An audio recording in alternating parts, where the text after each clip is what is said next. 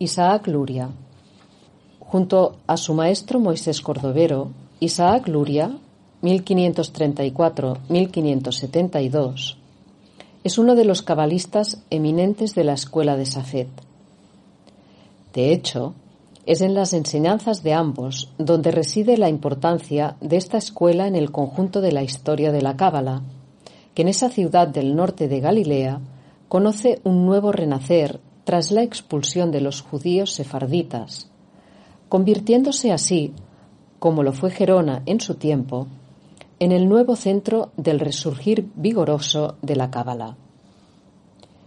En efecto, muchos de esos judíos exiliados de España emigran precisamente hacia Palestina, llevando consigo las ideas de su tradición esotérica, cuya gran síntesis, como hemos visto, está contenida en el Sefer a Zohar, el libro del esplendor, el cual, dicho sea de paso, conocería una enorme popularidad en todos los estamentos del mundo judío justamente tras la expulsión, pues encontraron en él un asidero moral y espiritual donde agarrarse en momentos tan dramáticos, dando cohesión interna a un pueblo que, con la expulsión, de nuevo estaba en la diáspora, como tantas veces a lo largo de su historia. En este sentido, no es por casualidad que sea justamente este libro la fuente principal de la que se nutren los cabalistas de Safed para elaborar nuevas concepciones doctrinales que sustentan y fortifican ese renacer de la cábala, el cual es contemporáneo con el surgimiento de la cábala cristiana en Europa, como ya veremos.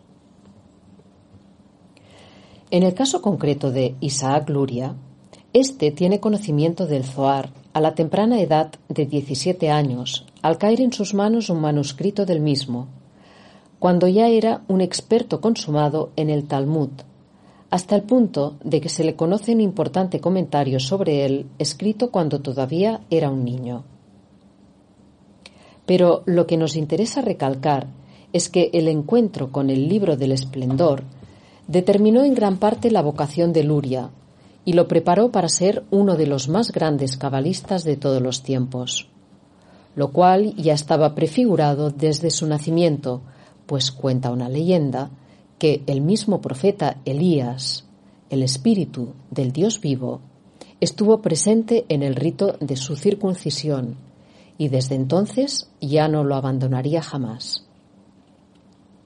Según testimonios de sus mismos discípulos, entre ellos Moisés Yoná, Yosef Ibn Tabul y Ayim Vital, todos los cuales, pero en especial este último, desempeñarían un papel crucial en la difusión de las enseñanzas de su maestro, ya que éste apenas escribió enseñando la doctrina tan solo de forma oral, Luria estaba dotado de una extraordinaria intuición para captar las verdades más profundas y vivía enteramente sumergido en el mundo invisible y en el tiempo mítico, lo que sin duda alguna está expresando la idea de que la fuente principal de sus conocimientos, que vertía posteriormente en sus enseñanzas, la recibía directamente de los mundos superiores.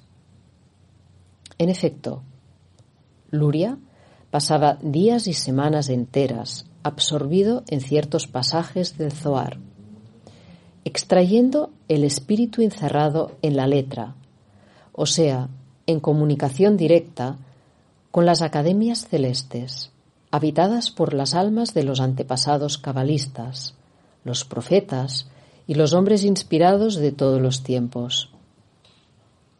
Se trata de la cadena de la tradición vertical, siempre presente en el devenir temporal.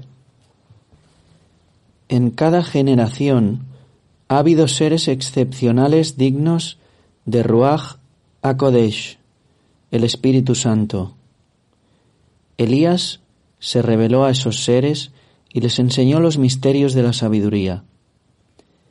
Esto se encuentra en muchos lugares en los libros de los cabalistas. Pero debo también cantar alabanzas porque en cada generación el amor de Dios está con nosotros. En esta generación, tampoco el Dios del primero y del último nos ha escatimado un líder tal, nos envió un ángel, el grande y piadoso divino Rabí, mi profesor y maestro, nuestro mentor, Rabí Isaac Luria Ashkenazi, de bendita memoria. El Ari rebosaba Torah. Era plenamente experto en Biblia, Mishnah, Talmud, Pilpul, Midrash, Agadá, obras de la creación, Maaseh, Bereshit y obras de la Merkabah. Podía discernir todo lo que un individuo había hecho y podía ver lo que haría en el futuro. Podía leer los pensamientos a menudo antes que el pensamiento entrara en la mente del individuo. Conocía los sucesos futuros y tenía conciencia de todo lo que sucedía aquí en la tierra y de lo que era decretado en el cielo. Conocía los misterios del Gilgul, transmigración de las almas, quien había nacido ya alguna vez y quién estaba aquí por vez primera. Podía mirar a una persona y decirle cómo se hallaba conectada con el hombre supremo y cómo estaba relacionada con Adán. Podía leer esas cosas maravillosas en la llama de una vela o, en un fuego. Miraba con sus ojos y era capaz de ver las almas de los justos, tanto de los que habían muerto hacía poco como de los que habían vivido en la antigüedad. Con ellos estudiaba los verdaderos misterios. Por el olor de una persona podía saber todo lo que ella había hecho, una facultad que el Zohar atribuye al niño santo. Era como si todos esos misterios estuvieran ahí, en su regazo, dispuestos a ser utilizados a voluntad. No tenía que meditar o recluirse. It bodet para acceder a ellos. Todo esto lo hemos visto con nuestros propios ojos. No son cosas oídas. Eran maravillas no vistas en la tierra desde los tiempos de Rabí Simón Bar Yochai. Todo le vino automáticamente, como resultado de su piedad y ascetismo, y tras muchos años de estudio de los textos cabalísticos, tanto antiguos como contemporáneos. Entonces todavía incrementó su piedad, ascetismo, pureza y santidad hasta que llegó a un nivel en el que Elías se le revelaba. Aun cuando ya no existe la verdadera profecía, el Ruach Akodesh todavía está aquí, y se manifiesta a través de Elías. Es tal como el profeta Elías enseñaba a sus discípulos, comentando sobre el versículo Débora era profetisa. Jueces 4:4. Pongo al cielo y a la tierra por testigos que a cualquier individuo, hombre o mujer, judío o gentil, libre o esclavo, le puede ser conferido el Ruach Akodesh, todo depende de sus actos. Otro cabalista, Rabí Moshe de Praga, 1630-1705, dice lo siguiente también con respecto al maestro de Safed. No ha habido nadie como el Ari desde los días de Rabí Shimon Bar Yochai. Él nos reveló que era un Gilgul de Rabí Shimon Bar Yochai, y que sus discípulos eran Gilgul de los de Rabí Simón. Por esta razón, cuando iba a la cueva de Rabí Simón, en Merón, los colocaba en el orden correspondiente. El mismo se sentaba en el lugar de Rabí Simón Bar Yochai. Rabí Jaim Vital era colocado en el lugar de Rabí Eliezer, hijo de Rabí Simón y Rabí Benjamín Cohen en el lugar de Rabí Abba. Los otros siete discípulos eran situados en los lugares de los siete ojos de Dios, cada uno en su sitio correspondiente, de acuerdo con su Gilgul. Él nos reveló más que cualquier otro profeta o vidente.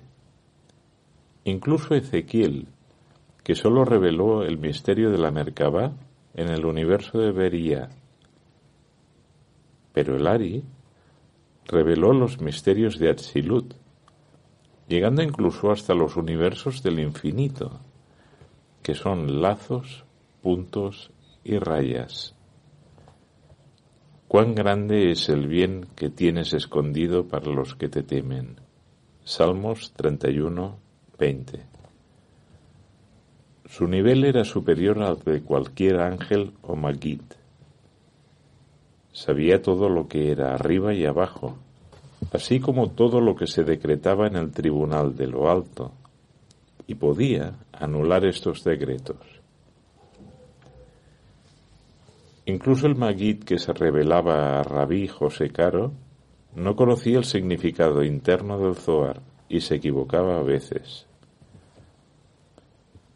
Esto es porque un ángel o un Magid pertenecen solo al universo de Yetzirah, mientras que el alma proviene del universo de Beria. Sin embargo, el alma de un tzadik santo puede también ser del universo de Atzilut. El alma de nuestro maestro, el Ari, era de un nivel del Partzuf de Ari Campin, que es el nivel de Keter, Corona, el más alto nivel de Atzilut.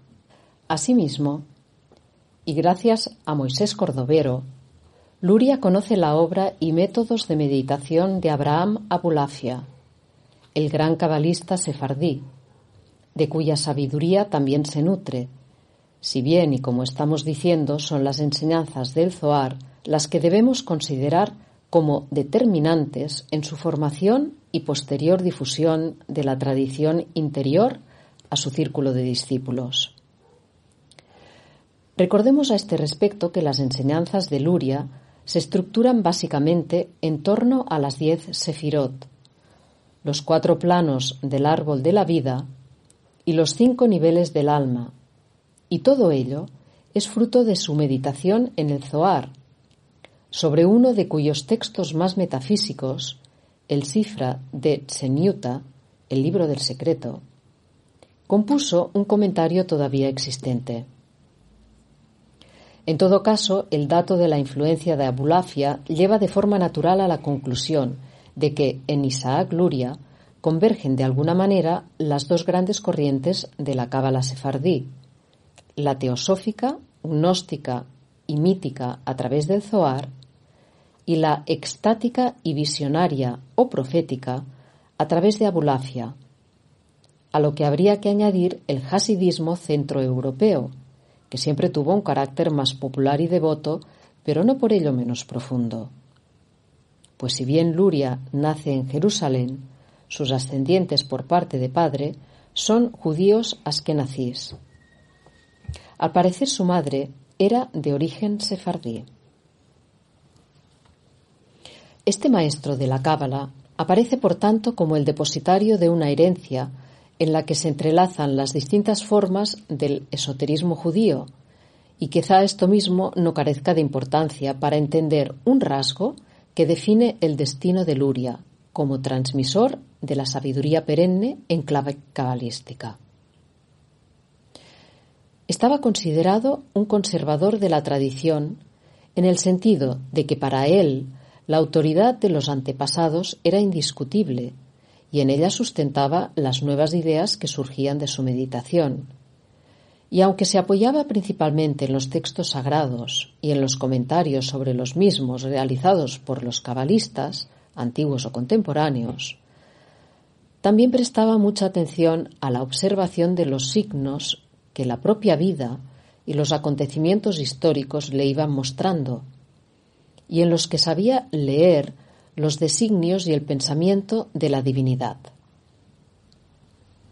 Por ejemplo, el drama del exilio tras la expulsión de Sefarat parece ser que fue también determinante para que pudiera entender y desarrollar ciertas ideas fundamentales como la del sin sum y la ruptura de los recipientes. Queremos decir que Luria no era tan solo un continuador de la tradición, alguien que respeta profundamente la letra y el espíritu de la misma, que la entiende en sus fundamentos doctrinales y así lo expresa como partícipe de la cadena esotérica, sino que también la vivificaba al ser vivificado por ella. Es decir, que devolvía lo que recibía, formulando una nueva concepción, un nuevo punto de vista, una nueva idea o una idea renovada, surgida de su inmersión en el paraíso de la especulación mística, en el jardín del nogal, es decir, en la vida secreta de la divinidad, en el núcleo o esencia más íntima del santo de los santos.